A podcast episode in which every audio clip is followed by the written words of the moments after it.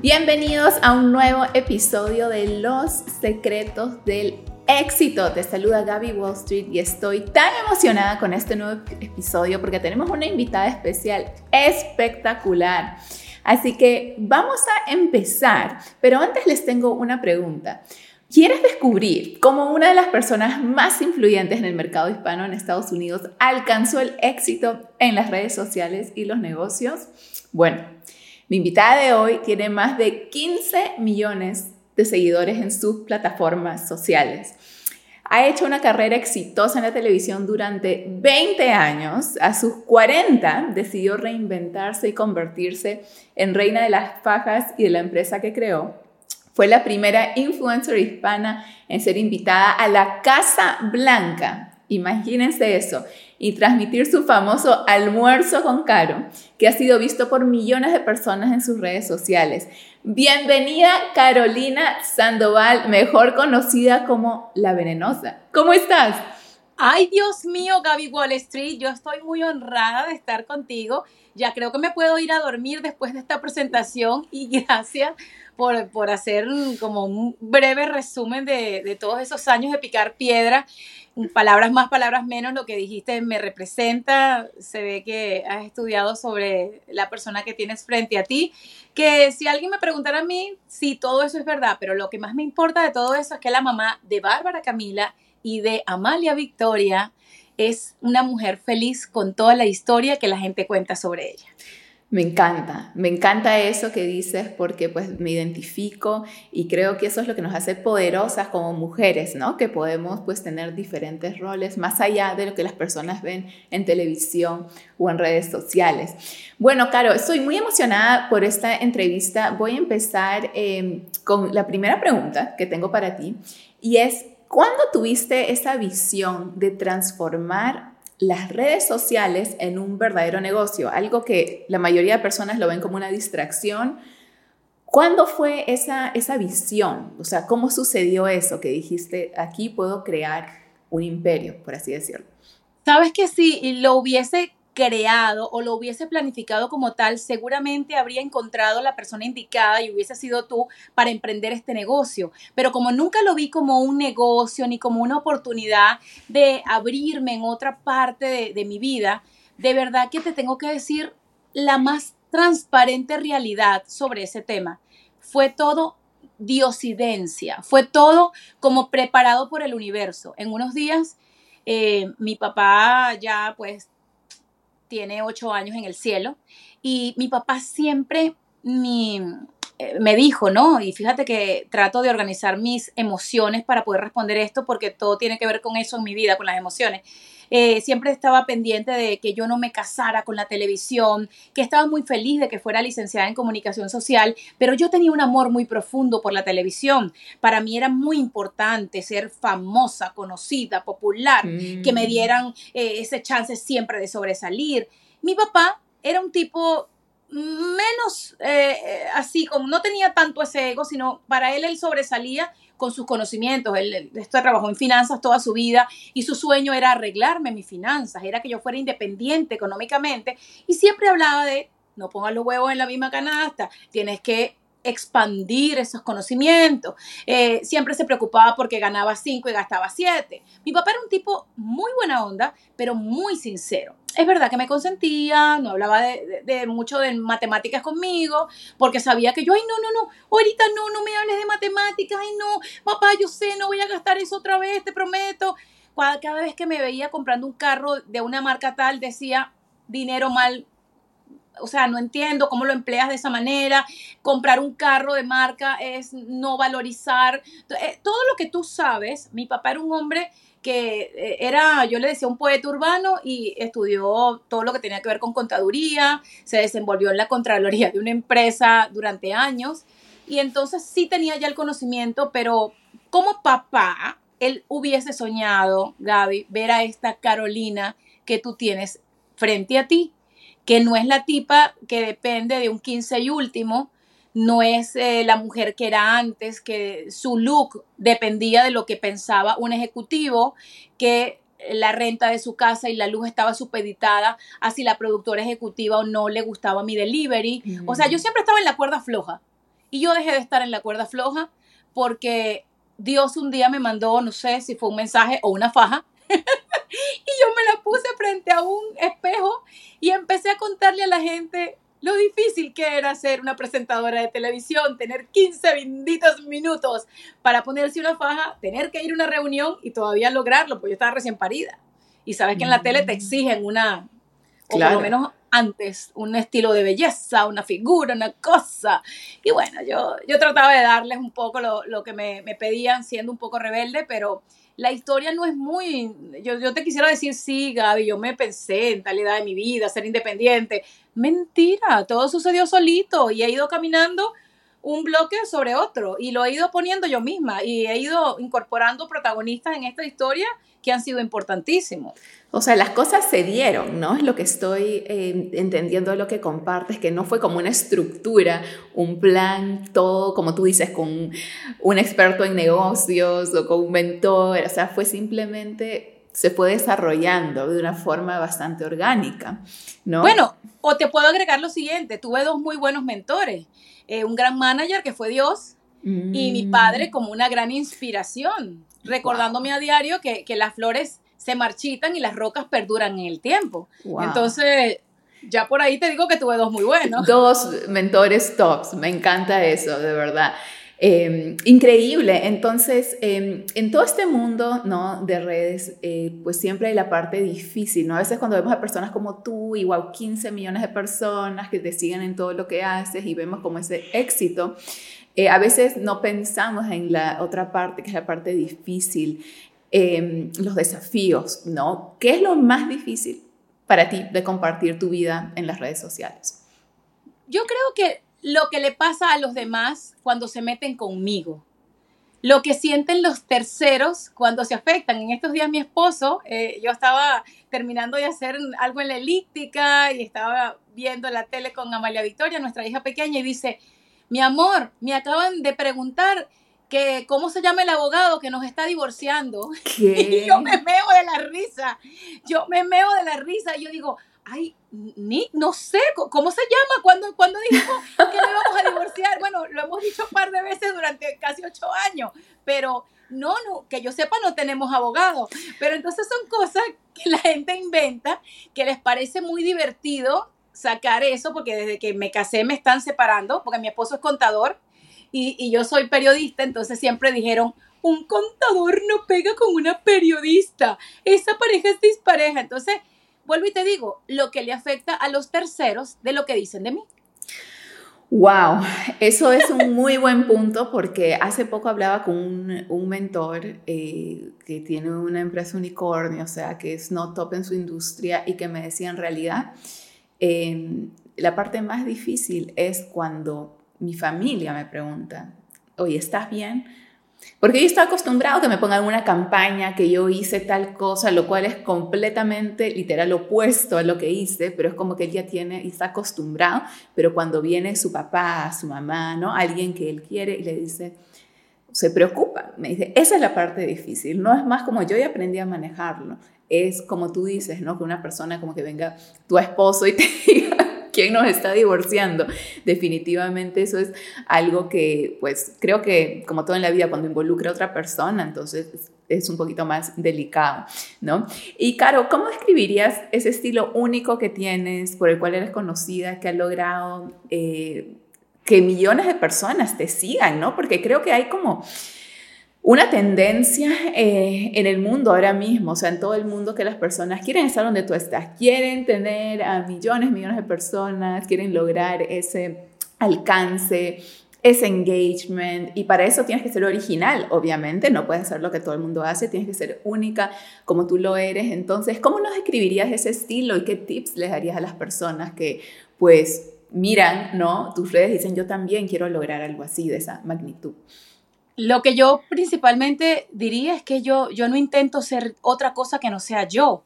Toda la vida he sido tan yo que por ser yo he tenido muchos problemas este, en el transcurso de mi vida, bien sea cuando era la chica acomplejada eh, esta que de pronto no le gustaba que la gente supiera que usaba pelucas o que de pronto vivía en una dieta constante para siempre ser la flaca que el mundo merece, hasta esta que soy hoy día, que soy tan yo que a muchos les molesta porque les cuento lo, lo próspera que soy al tener tantos contactos. Yo no seré multimillonaria, pero soy muy, muy afortunada de tener todos los contactos del mundo que alguien necesite. De hecho, que me he dado mm. cuenta que si uno cobrara por contactos, imagínate que hoy día a mí me llaman, yo tengo 22 años en los Estados Unidos, y a mí me llaman amigas desde para preguntarme dónde pueden conseguir eh, a una señora que sepa de bombillos azules hasta una dermatóloga que cure la rosácea, pasando por un jardinero y alguien que les pegue un cuadro. Entonces, yo me doy cuenta que mi base de datos cuesta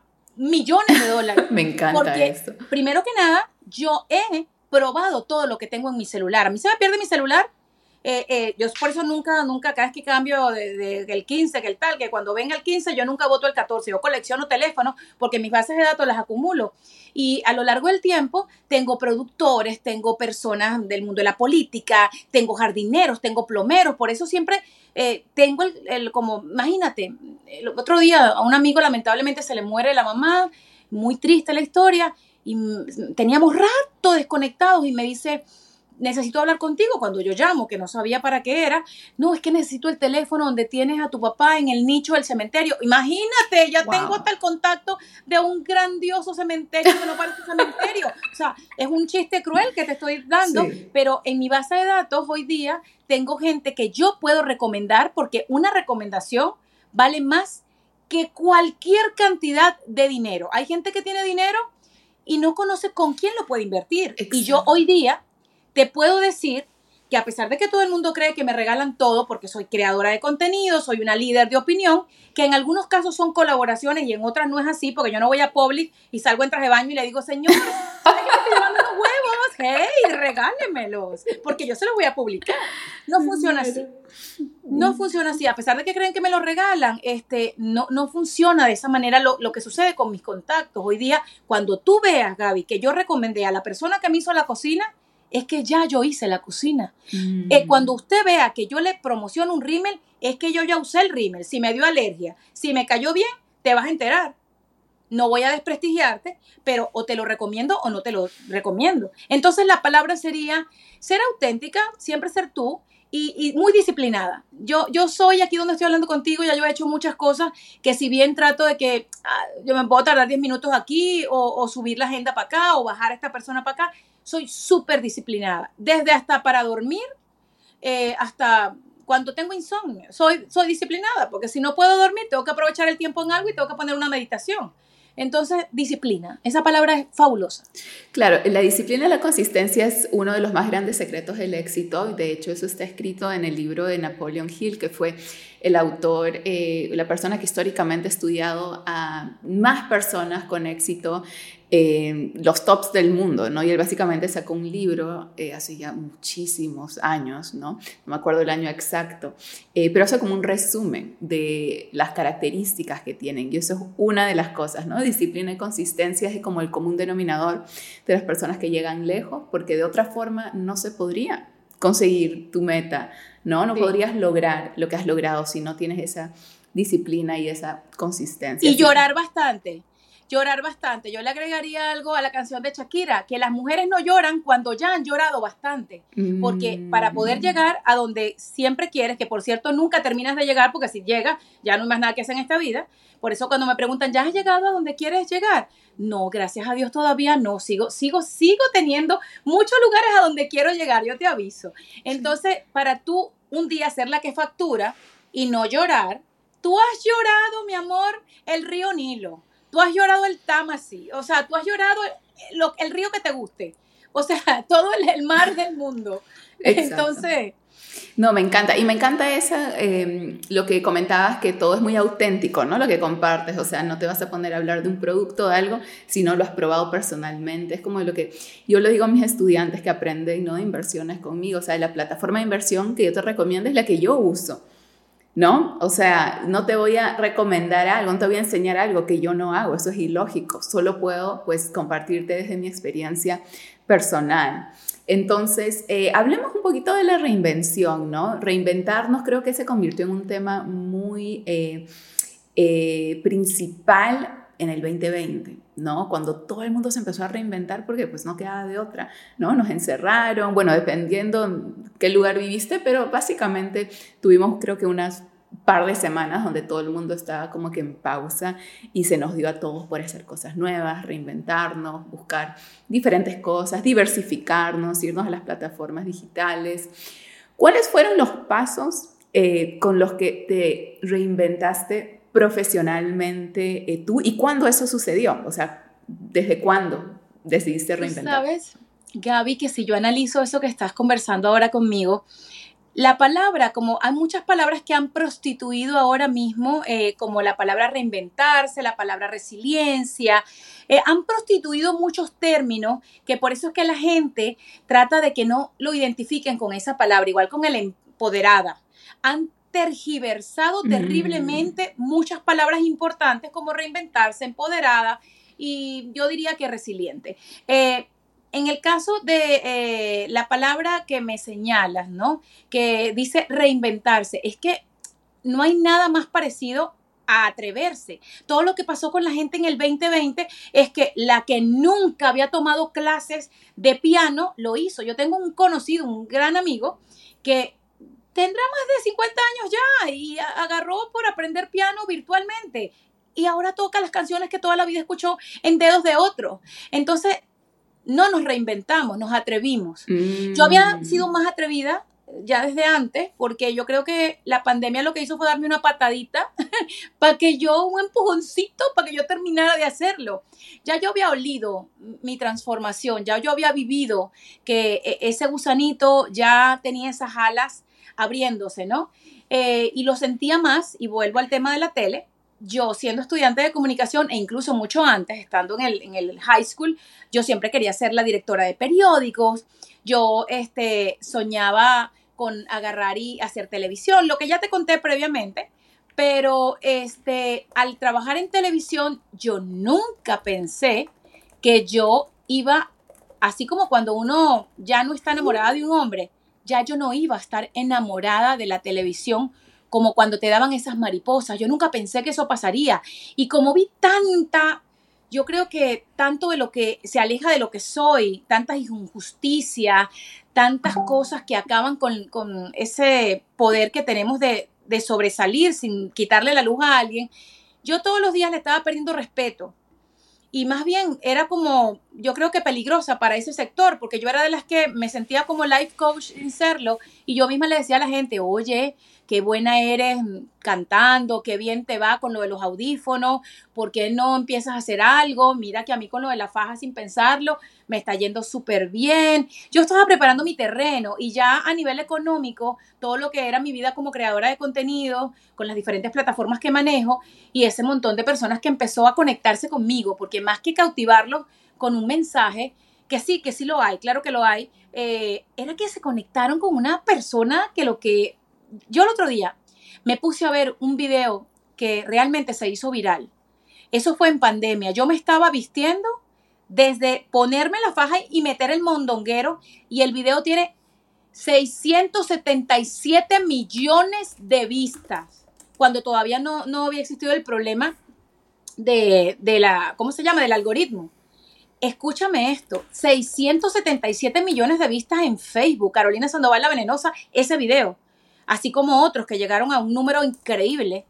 Y yo decía, este, o sea, de verdad, esto es un fenómeno. Yo entiendo que la gente está encerrada, pero con lo que la gente va a conectar es conmigo, con lo que yo tengo que decir.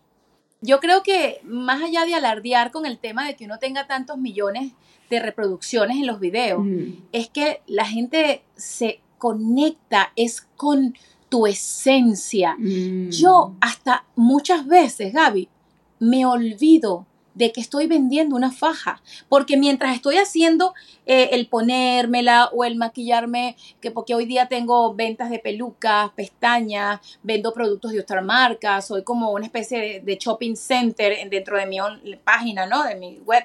Entonces, te, te vas como, yo veía el video y yo me veía conversando y yo me veía como que si yo fuera otra persona y yo, claro, lo que ves es a alguien que está hablando contigo ¿Tú sabes cuánta gente sola hay detrás de, del teclado? O sea, ¿sabes cuántas veces le respondo yo a la gente, te envío un abrazo desde detrás del teclado? Mm. Porque hay gente que no tiene a alguien, porque si es verdad que existen los que no tienen rostro y te atacan, también existe la señora que está sola en un apartamento y que mm. ya sus hijos se fueron a otro lado. Eh, me explico, entonces yo cuando estudio todo esto desde, tal vez desde mi ignorancia financiera, que he tenido que nutrirme, porque cuando ya te vas convirtiendo y ya de la parte empírica pasas a la parte ya, ya yo tengo un equipo de trabajo, ya yo tengo gente en diferentes ciudades del mundo, ya yo manejo una infraestructura y, manejo costos, manejo inversiones, eh, veo cuando eh, la situación económica está afectando eh, determinado negocio que hace dos años estaba funcionando de determinada forma hay como que cosas que yo no quería ver, que mi papá soñaría con que yo hablara de esto con él ahorita. Si, si mi papá si me aparece ahorita, él seguro no me va a decir nada de lo que pasó el día que él se murió. Él me diría, chica, cómo me encanta, cómo estás interpretando la parte financiera de los negocios. Me encanta. O sea, porque mi papá era un amante de los números, le encantaba manejar la vida de acuerdo a los números. Wow, eh, me encanta. Pues, Así que bueno, estamos alineadas porque sabes que eso es pues mi industria, ¿no? Todo lo que son números, las finanzas, las inversiones, eh, pero me encanta que, que, lo veas de esa manera, ¿no? Como que el informarte y el educarte porque está... Es difícil, es difícil, Gaby. De hecho que yo no soy celosa, pero si yo fuera celosa... Eh, de la mujer que tendría que ser celosa es de ti, porque mi marido soñaría con sentarse a hablar contigo todo un día. Porque mm. mi marido también estudió como mi papá, mi esposo es contador. Nick, ah. este, cuando llegó a mi vida, estudió finanzas, tiene máster, tiene todo, y las mujeres como tú son la cosa para él más atractiva. Él olvídate de las nalgas de Kim Kardashian o, de Jennifer López bailando. Yo creo que yo tengo más peligro con, con Gaby Berrospi que con Jennifer López. ¡Wow! ¡Qué curioso!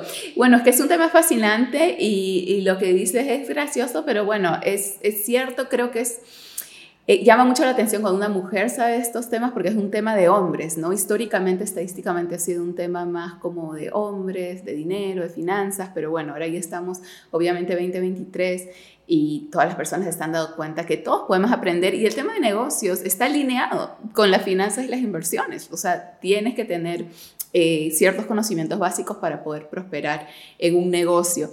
Eh, cuéntanos un poquito, eh, Caro, cómo nace el negocio de la Reina de las Fajas y tu empresa. Nace frente a un espejo, simplemente porque yo necesitaba volver luego de mi segunda cesárea a, la tele, te dan unas cuantas semanas si es cesárea y si es parto natural menos para regresar al aire pues yo aumenté unas cuantas libras de más. Todavía estoy en posparto luego de seis años. Sigo en posparto y soy la mejor modelo de mis fajas.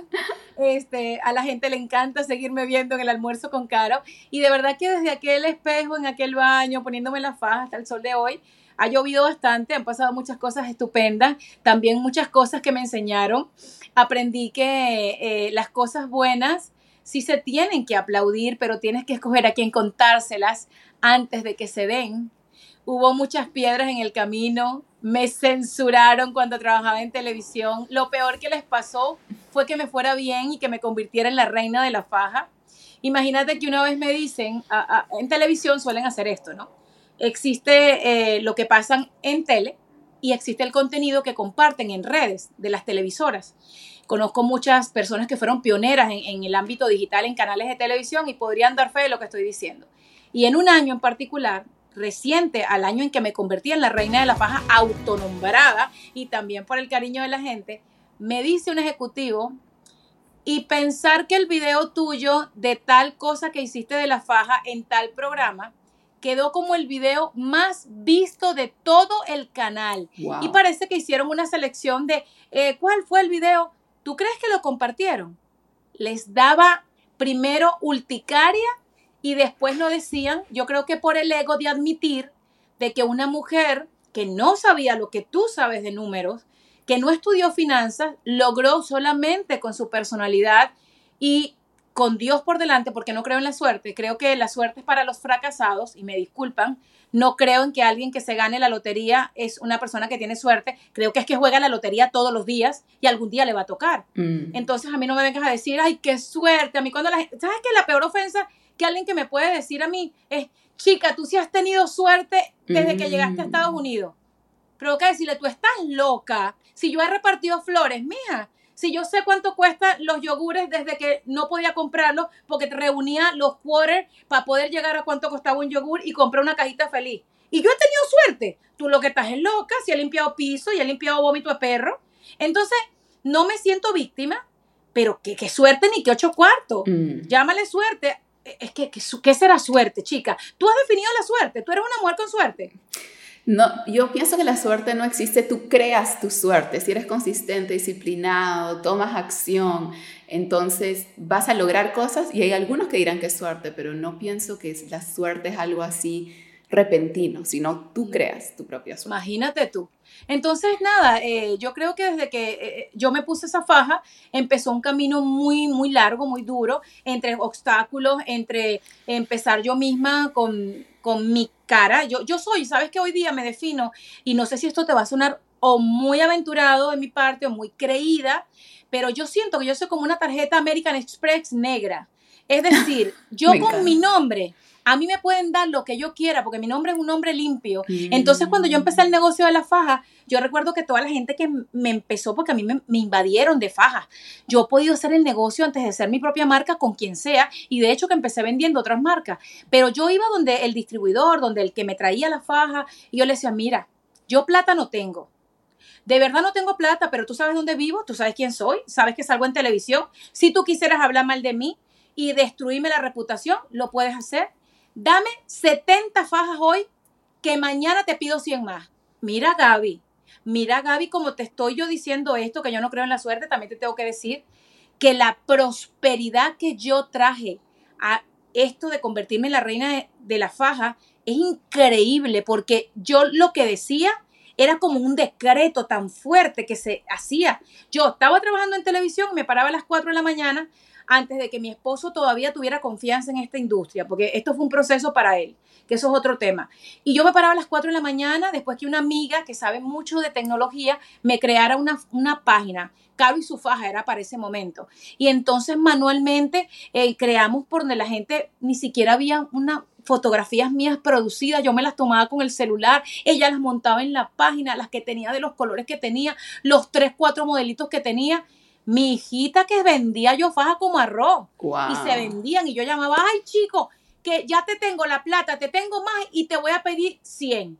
Y entonces yo me superaba a mí misma y claro, tenía que ir para el correo antes de irme a maquillar. A yo, y la gente del correo, hola venenosa, y yo, hola, ¿cómo están? Y yo sin pena, mi amor, yo sin pena con mi montón de paquetes. Cuando mi esposo me empieza a ver, televisión, paquete, faja, y llegaba yo a revisar mi página, ay, eso era como una emoción, como que, bueno, ni que Brad Pitt me hubiese llamado, yo estaba tan contenta. Entonces, yo agarraba, y yo, ay, Dios mío, se vendió, y yo llamaba a mi amiga, ay, otra vez, se está vendiendo, ay, Dios mío, eso era una cosa espectacular, ¿ok? Y resulta que cuando mi esposo se involucra en el negocio, que ya él ve que Incluso él quería, Gaby, él le daba pena ser esposo de la presentadora de televisión porque él llegó con un título, pero él llegó sin la posibilidad de trabajar porque pasaban unos meses hasta que tuviera sus papeles. Y él trabajó en un dealer de carros, limpiando los carros, él trabajó en una farmacia aquí muy popular y dejó todo eso para dedicarse en cuerpo y alma a la empresa. Y cuando eso sucede, empezamos a ver la prosperidad, se convierte en el CEO de, nuestra empresa. Yo incluso dividí unas acciones porque para mí era importante que el padre de, mi hija, la, que tengo con Nick, este, tuviéramos las cosas equilibradas. A mí yo con dinero no, no voy a enterrarme. El día que a mí me toque partir de esta vida, el dinero solamente es para, para cosas, no, no creo que sea, mi papá siempre decía que no había urna con caja fuerte y eso se cumplió, la verdad. Mm. Este, entonces ha sido maravilloso este aprendizaje en esta industria de la faja y sí, me siento muy la reina de la faja porque cada letra que lleva ese producto en inglés y en español me lo he tenido que aprender. Wow. No, yo tengo que decir que mi parte favorita de todo lo que has contado acerca de, ¿no? de, este negocio y cómo empezó es la historia detrás de la faja, que la necesidad que tuviste en el posparto. Pienso que eso es algo que muchas mujeres ¿no? Se pueden identificar y, lo que más me interesa siempre saber es como que cómo nace una idea que crea un imperio, pero cuál es la historia detrás de esa idea. Para mí ha sido fascinante pues escucharlo de ti. También quiero que las personas sepan que de Fajas has creado una empresa con más de 10 productos, ¿no? No es lo único. Entonces quiero que nos converses un poquito acerca de de dónde vienen los ingresos, eh, porque tú estás como que te dedicas a las redes sociales, por decirlo así, pero hay muchas formas en que estás monetizando. Entonces, ¿nos puedes explicar, darles idea acá a las personas que van a escuchar esto, cómo ellos también podrían diversificarse, monetizar a través de esta herramienta tan poderosa? sí, tienen que arriesgarse. Lo más importante es arriesgarse así no tengan el dinero. Lo más importante es siempre de verdad tener tu nombre tan limpio que las personas que se atrevan a seguir invirtiendo en ti crean tanto en lo que tú puedes llegar a lograr con ese producto que más bien eh, para ellos sea como una gran oportunidad y no porque yo sea una creída, ¿no? Pero sí tengo que decirte que las personas que yo, por ejemplo, cuando vendo pelucas, tengo una broker de pelucas que va a Indonesia, a Malasia, que se encarga de buscar familia porque no le gusta el maltrato animal y, tiene ella como esencia esto.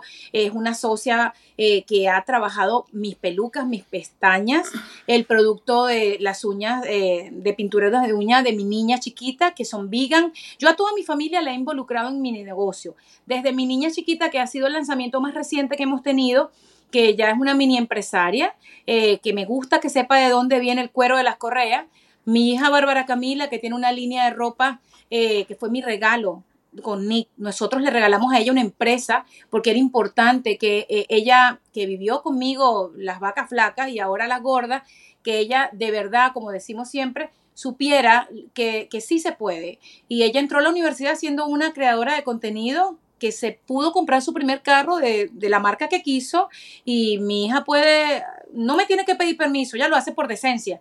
Por, porque me quiere, porque tiene respeto por mí. Pero a nivel económico ella es muy independiente. Mi, mamá, eh, ella le puse el nombre a unas pestañas, el nombre de mi mamá. A todos los involucré con mi negocio. En esta casa saben que los huevos, la pasta, los tomates, todo viene de todos nosotros. En mi mamá cocinando en su cocina y por eso es que esta casa no es de nosotros, esta casa es de todos. Este, cuando aquí nos va bien, nos va bien a todos.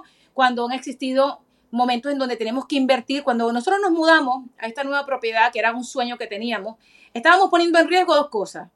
El primer riesgo era que yo soy una amante de los viajes, pero soy muy exigente desde que logré ciertas cosas. Entonces, si no tengo nada en contra de contarle a la gente cómo subí, también les voy a decir que mi parte frívola es que cuando me gusta viajar, me gusta quedarme en el hotel que tiene la cama suavecita, con almohada suavecita, que no cuesta barato.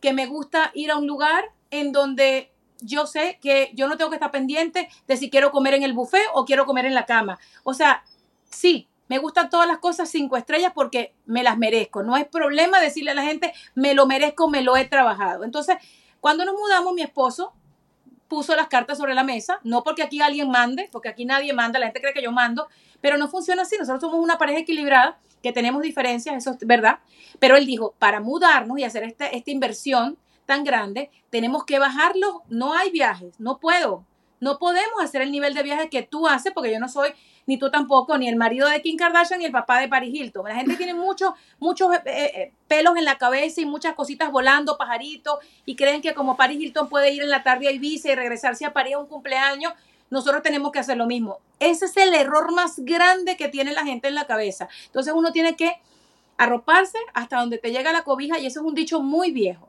A mí cuando me fueron a entrevistar en People en español sobre este tópico, yo les dije, les suplico que no vayan a poner la mansión de Carolina Sandoval, la nueva mm. casa. No, no, no. Yo necesito que la gente sepa que cada dólar puesto en esta casa, mm. ¿ok?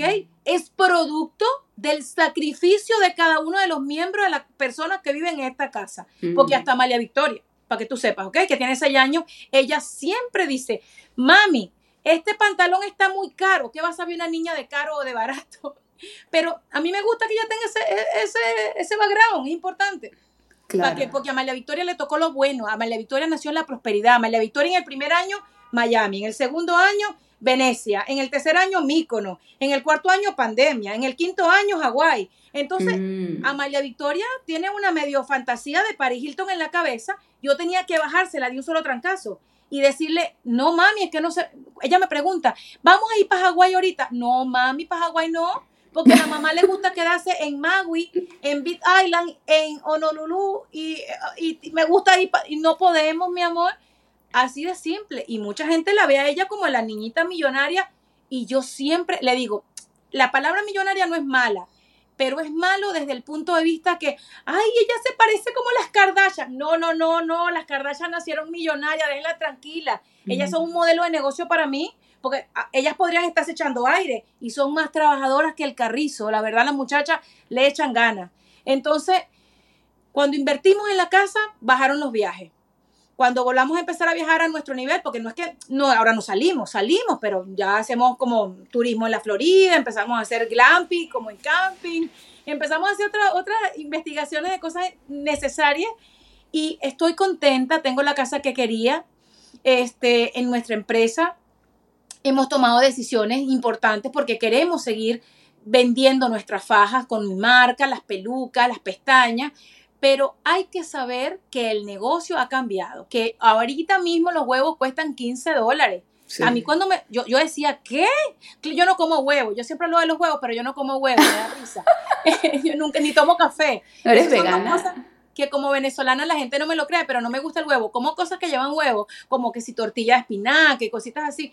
Pero, este, chama, los huevos cuestan 15 dólares. La gente ahorita para comprarse algo, la gente que trabaja y que la hora se la pagan a 15 dólares, tienen que pensar, pensar dos veces en qué van a invertir el dinero. Entonces, claro, todos los negocios han vendido o han dejado de vender como vendían en la pandemia, que yo vendí en abril 2020 lo que yo vendo todo el tiempo en diciembre.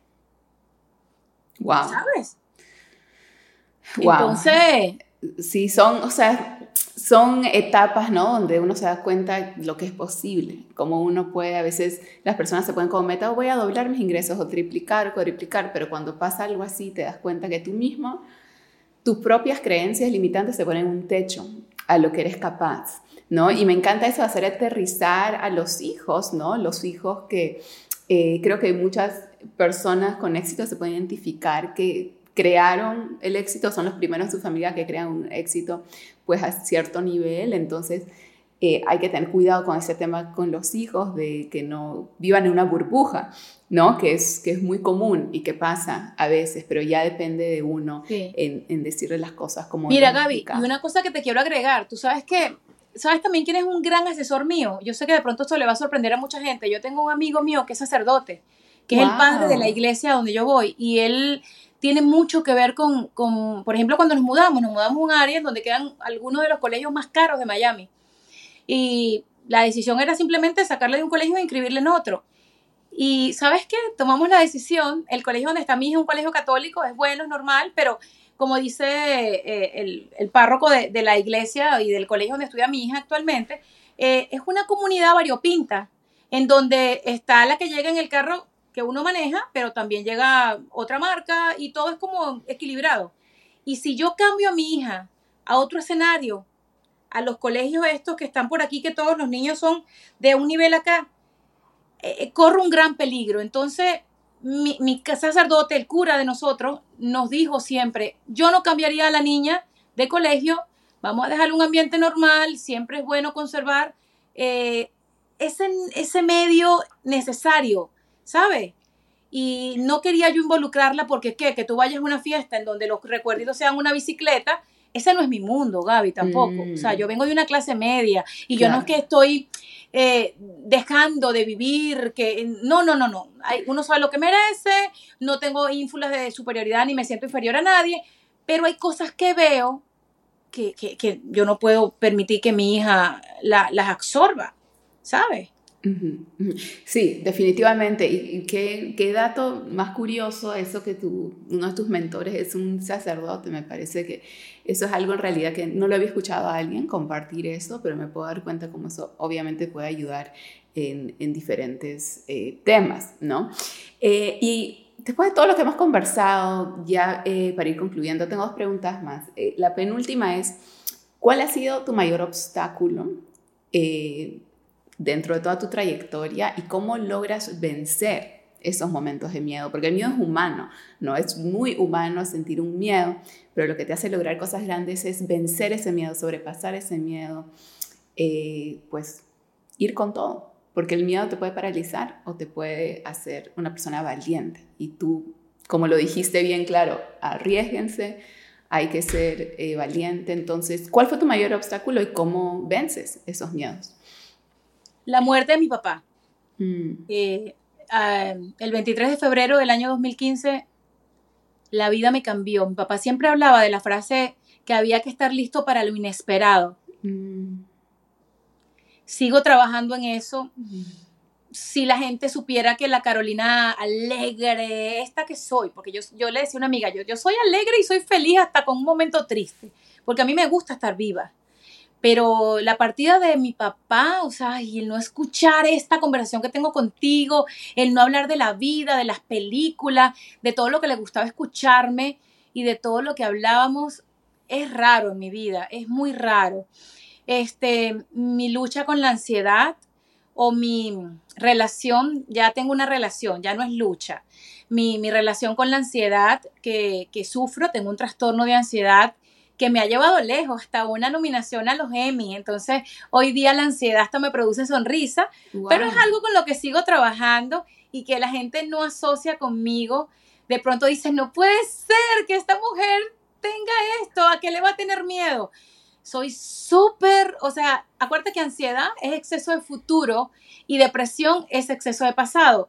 Yo no, clínicamente nunca he estado diagnosticada con depresión, pero el otro día analizando con mi mamá, yo creo que cuando mi papá murió ha sido la descripción que la gente tiene de la depresión. Yo duré como, después que llegué a Estados Unidos, yo no sabía si mi hija comía, yo no me acuerdo de, de, de, baño, de bañarme, yo no me acuerdo de querer dormir. Yo creo que duré 72 horas sin esa partida, porque cuando llegué a Estados Unidos era como que me cayó el 20, como dicen en México, de lo que había sucedido. Entonces, estoy en una línea muy delgada entre dos cosas de salud mental muy delicadas. Eh, es ansiedad con lo que yo vivo, ¿no?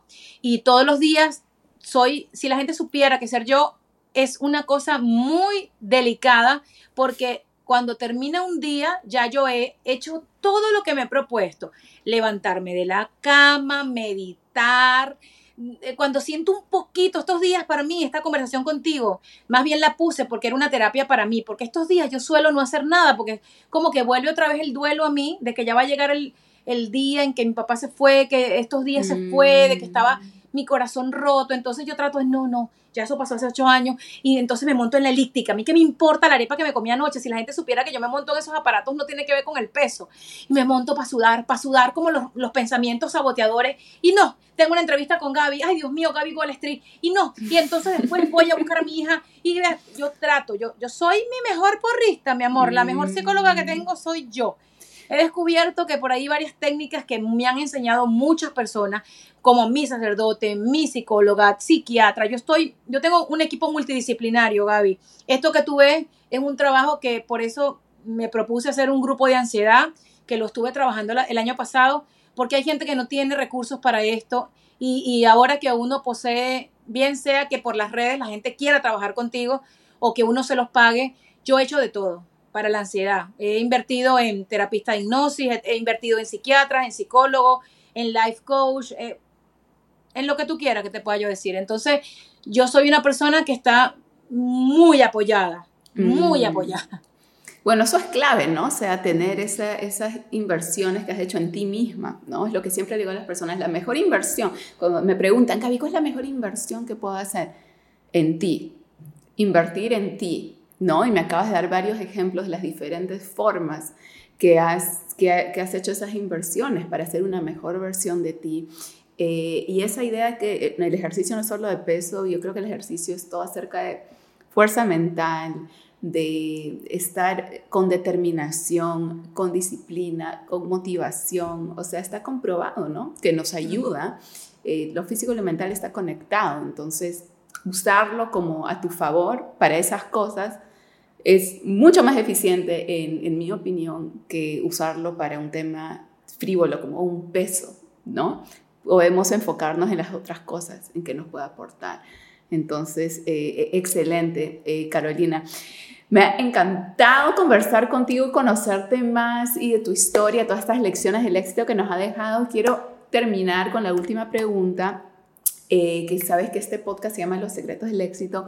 ¿Cuál dirías tú que es el secreto de tu éxito? Nos has dado varias pistas en, en este tiempo que hemos estado conversando, pero si podrías resumir, ¿no? ¿Cuál ha sido esa clave, esa pieza que, que, sin eso no hubiera sido posible. ¿Qué, ¿Qué dirías que es?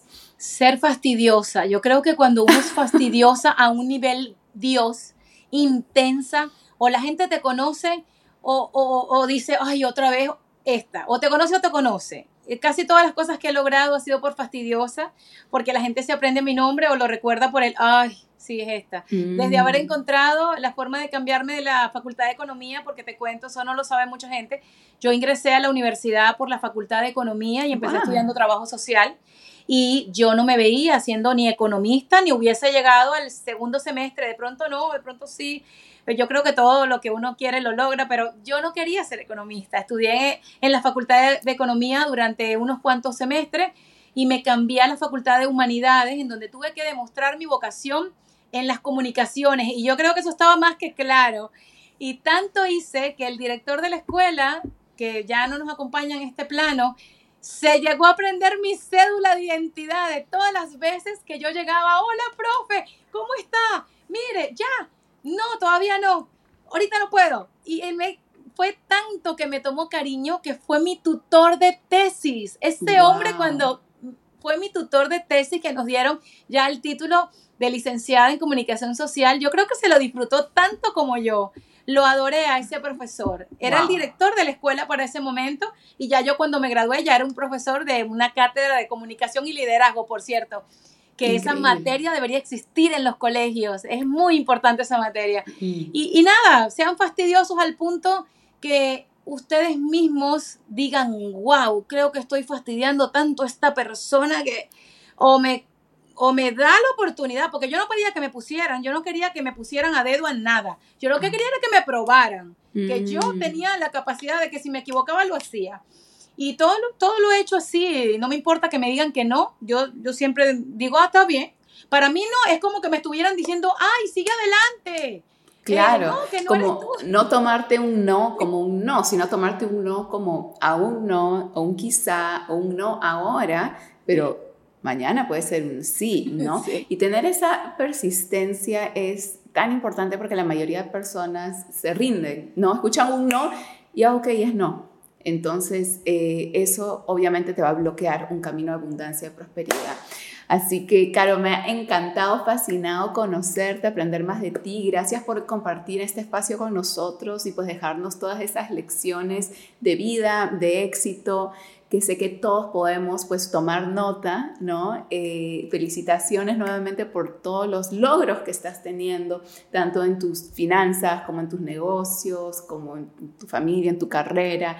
Creo que eh, la definición de, del éxito debería ser éxito integral, ¿no? O sea, el éxito no, a veces las personas piensan que es solo como en términos de números, pero para mí significa más, ¿no? Cuando tengo una historia, un caso de éxito, lo hago porque sé que esa persona representa abundancia en diferentes áreas de su vida, no solo en una, porque si no sería un poquito triste si únicamente tenemos éxito, por ejemplo, en un negocio o unas inversiones, pero todo lo demás está hecho un desastre. Para mí eso no cuenta como éxito, ¿no? Entonces quería aclarar cuál es nuestra definición en este podcast de éxito.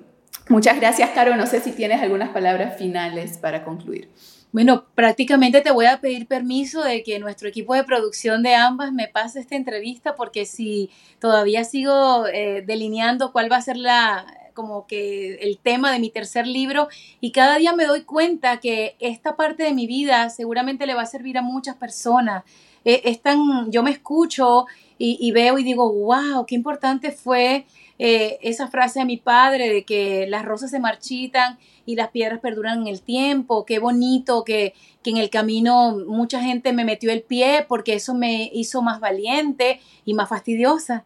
Este, qué bueno que me dijeron que no. O sea, creo que todo esto que conversé contigo, necesito transcribirlo, necesito ponerlo en papel y que forme parte de algo, de algo distinto, de algo que ya vengo trabajando y por supuesto necesito tu permiso para ello y, y darte las gracias y la oportunidad porque cuando las mujeres nos apoyamos, estoy segura que van a existir menos problemas. Nosotros somos las que damos vida y tenemos que estar conscientes que somos las que criamos a los líderes si tenemos un gran peso.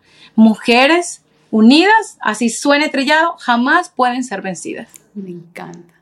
Espectacular, Caro. Y claro que tienes mi autorización para usar el contenido de la forma que mejor te funcione y vamos a estar bien pendientes para tu libro, que ya lo declaraste que lo vas a hacer, así que te voy a El tercero tiene que venir. Mira que el tiene que venir, tiene que venir. El segundo salió de pandemia, el primero era como eh, un cuento sobre mis anécdotas de, de, todo lo que es mi vida digital, un, un pequeño abreboca. El segundo, un diario grandísimo de mi vida en pandemia. Y este tercero creo que va por esta línea, está interesante. Me encanta, me encanta. Bueno, Caro, y si hay, yo sé que tú eres súper viral y todo, pero si hay alguien que aún no te sigue, ¿por dónde puede encontrar toda tu información, eh, tu página de tus negocios y todo eso? Qué bellos, que vayan a visitar mi, línea de productos, arroba Veneno Sandoval, te tiene todo, porque yo cuando me sigues en Instagram o vas a TikTok, seguramente te conectas con mi página que es carosandoval.com y o pon Carolina Sandoval o te sale un chisme o te sale mi negocio. Entonces, ya pones la venenosa y por ahí me vas a encontrar. Mira que el que quiere besar la boca, la busca. Me encanta. Muchas gracias, Caro. De verdad que eres única, original, un ejemplo a seguir para todas las mujeres, para las mamás. Eh, para las empresarias, así que pues vamos a estar pendientes de, de tus próximos proyectos. Te mando un abrazo y a todos gracias por haber compartido este espacio con nosotros. Nos veremos en el próximo episodio de Los secretos del éxito con Gaby Wall Street. Muchas gracias. Gracias.